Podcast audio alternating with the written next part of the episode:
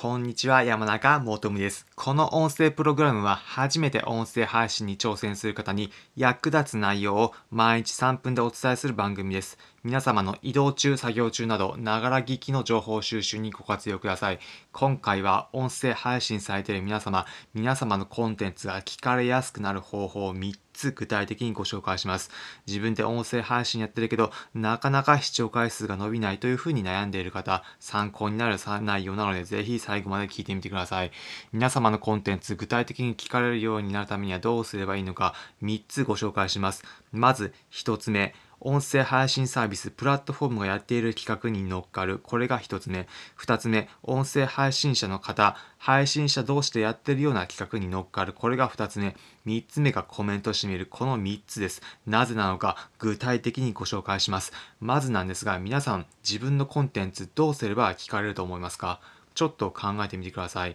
時間もあれなので言うと、皆様、自分が逆に配信者ではなく、リスナー側、視聴者側だった時にどういったコンテンツだったら聞こうと思うでしょうか？自分が全く知らない人、全く知らないコンテンツに対して最初聞くとき、どのようなことで最初聞くのか、まず何よりも接点を持つこと、これが一番のポイントです。なぜかというと、そもそも全く目に留まらないようなコンテンツは聞くきっかけにならないからです。なのでまとめると露出を増やす。これがまず大事なんです。そのためにどうするか、まず一つ目にできること、皆さんができること、それが配信しているプラットフォーム、音声配信サービスの企画に乗ることです。例えば、音声配信サービスのヒマラヤで言えば、毎月トークテーマが設定されています。そのトークテーマに沿って配信されたコンテンツがプレイリストが作成されていて、ヒマラヤの公式が作っているプロプレイリストに乗るという風になっています。なので、皆さん音声配信されている時に、このトークテーマに乗って沿って喋れば、プレイリストに乗る、そのプレイリストに乗ることによって露出露出を増やすということができるんです。他のサービスでも同様です。音声配信サービスの Voicy であれば、トークテーマ設定されているので同じくそれに沿って話す。他にも音声配信サービスのスタンド FM であれば、はじめましてというハッシュタグでは、そのハッシュタグで載っける検索ができるようになっているので、そのハッシュタグで検索するという企画に乗っかれば皆様優先的に露出が増えることができます。なのでその結果として露出が増えれば聞かれる回数も増えるということになります。これが1つ目です。そして皆様の音声聞かれるようになるための方法2つ目が配信しているリスナー同士の企画に乗っかる。これが2つ目の方法です。どういったものなのか、これも具体的な案を案をご紹介します。音声配信サービスによっては特定のハッシュタグなどで企画者同士が集まって皆で一つのトークテーマに沿って話すというもの企画されているものがあります他にも特定の音声配信サービスの配信者同士で集まって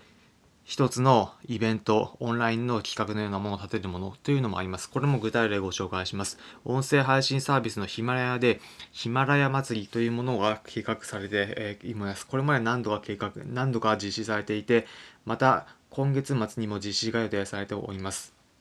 今この放送を撮っているのが2021年の5月なんですけれども、5月末にやられています。どういった企画なのかというと、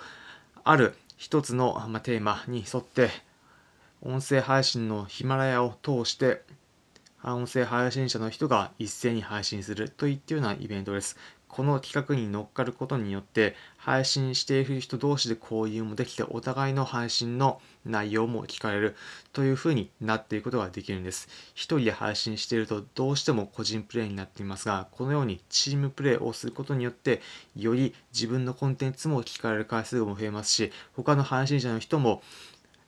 他の配信者の方のコンテンツも工夫してどういうふうにやってるのかっていうのが聞くことができるので音声配信されている方自分のコンテンツにも活かすことができるんですこれが音声配信に聞かれる回数増やすためにできる方法2つ目ですそして3つ目の方法がコメントするということですどういったことなのか皆さんイメージしていただきたいんですが皆さんの音声配信に対してコメントがついたらどうでしょうか？まあ、もちろん嬉しいと思います。嬉しいかつコメント読み、読んだものが読んでみると思います。そして、おというふうなコメントをしてた方がいればどうするでしょうかまあそうです。その人のプロフィール見たりとか、その人の音声聞くようになるかと思います。そうです。コメントすることによって皆様露出、その配信者の人に対しての露出が増えていって、皆さんの音声も聞かれてくるっていうふうになるんです。これも具体例ご紹介します。以前私が放送した内容についてコメントをいただいたので、そちらを今一つ紹介して読まさせていただきます。以前放送した放送回のタイトル、あなたの収録コンテンツに外部音を入れないコツ、音声配信のお悩み相談という、えー、放送回を以前、えー、放送させていただきました。こちらについてコメントいただきました。えー、読み上げます。えー、健康 PT アットえ、理学療法士収録100本以上さんから、えー、コメントいただきました。ありがとうございます。騒音とかが入るの嫌ですもんね。えー、汗マーク。私も意識しています。ライブでも交流しましょう。ということでコメントいただきました。ありがとうございます。こちらの放送回では、音声配信者の方が外部の予期せぬ騒音、が入った時、まあ、犬の鳴き声など、なんか入った時、どのようにすれば、えー、対処すればいいのかってところから発展して、外部音が入った時にさらにそれをどう活かすかってことについてお話をさせていただいておりました。気になる方はそちらを、えー、ご覧、ご覧じゃないですね、聞いていただければ幸いです。えっ、と、健康 PT さん、コメントありがとうございます。もう一件ご紹介させていただきます。えラビットさんからコメントいただきました。こんにちは。さらに詳しいアドバイスをありがとうございます。確かに以前昼間に収録したら、外のいろんな音が入ってしまいました。わら。収録する時間も大切ですね。ということでコメントいただきました。ありがとうございます。まあ、このようにコメントをいただいたものは取り上げさせて読まさせていただいております。で、今回もいただいたコメント、健康 PT さんもラビットさんも、このようにコメントいただいたから、私も、お、どんなコメントしてるんだろうというふうに気になって、その方のプロフィール見たり、音声を聞くというふうにやらせていただきます。そのように、皆さんも音声配信を聞いているときに、お、気になると思ったものはぜひコメントをしてみてください。そうすることによって配信者の人に目に留まって聞いてもらえる。また、その配信者の人えー、を聞きに来た別のリスナーの人たちもコメント見たときにこんなコメントしてる人がいるんだ、どんなもんなんだろうというふうに聞きに行って、えー、皆さんのコンテンツ聞かれるようになるということで聞かれる回数が増えていきます。ということで皆さんも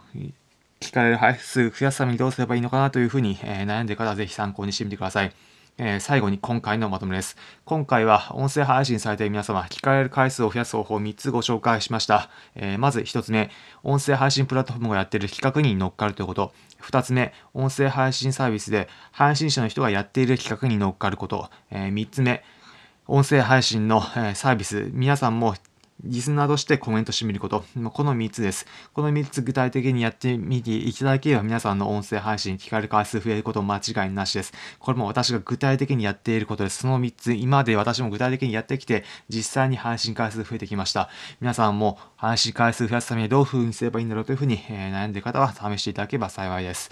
今回の内容参考になったという方は、いいねの高評価、またこの音声プログラムのフォローのボタンもポチッと押していただければ幸いです。この音声プログラムは、初めて音声配信に挑戦する方に役立つ内容を毎日3分でお伝えする番組です。皆様の移動中、作業中など、ながら聞きの情報収集にご活用ください。コメントもお待ちしております。コメントいただいた方、読ませていただきますので、お気軽にコメントいただければ幸いです。ツイッターもやっておりますので、ツイッターにリプライいただいても結構です。また、ツイッターでは音声配信者の皆様へ音声配信するときに必要なエッセンス、すべてまとめて開放しておりますので、ご覧いただければ幸いです。ツイッターのリンク先は説明欄に貼っておくので、そちらからご覧いただければ幸いです。また、音声配信するときどういうふうにすればいいのかというふうに悩んでいる方、気軽に相談できて意見交換できる会を用意させていただきました。毎週土曜日、14時午後2時から音声配信サービスのスタンド FM で音声配信者の悩みはご相談し合い場ということで音声配信、ライブ配信をしながらみんないろいろと意見交換をし合うという場を用意しました。気になる方は毎週土曜日の午後2時14時からスタンド FM で山中求む音声配信のコツなど検索していただいてご参加いただければ幸いです。一緒に音声配信盛り上げて楽しんでいただければと思います。それでは、えー、今回の内容参考になれば幸いです。皆様良い一日お過ごしください。また次回お会いしましょう。それじゃあ。